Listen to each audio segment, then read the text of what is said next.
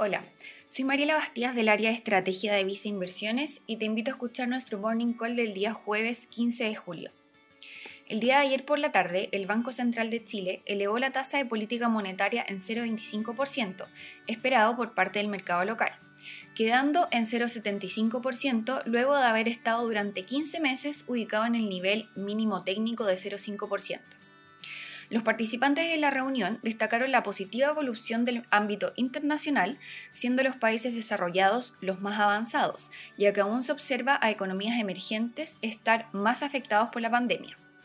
Respecto al escenario local, destacaron el crecimiento del IMASEC de mayo, que sorprendió positivamente con un 18,1% anual, explicado en parte por una mejor adaptación y por estímulos, como los retiros de fondos previsionales y transferencias del Estado. Mientras que por el lado de la inflación mencionaron que alcanzó un nivel de 3,8% en junio, en especial impulsado por combustibles. Dado lo anterior, al ver que la economía local ha tenido una evolución de acuerdo a lo esperado en su escenario base, con alto dinamismo del consumo, impulsado en parte por estímulos fiscales, es que señalaron era consistente comenzar a reducir estímulos monetarios.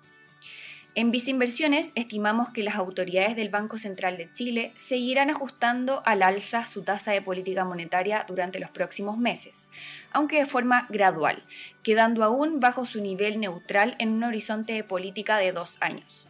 De esta manera, este año la tasa de política monetaria finalizaría en un nivel cercano al 1,25% y el próximo año en un nivel cercano a 2,5%. Respecto a nuestras recomendaciones para el mercado de renta fija local, encontramos mayor valor estar expuesto a la UEF, dada nuestras estimaciones de 3,7% para la inflación de este año 2021, lo que debería favorecer la rentabilidad de los instrumentos denominados en esta moneda.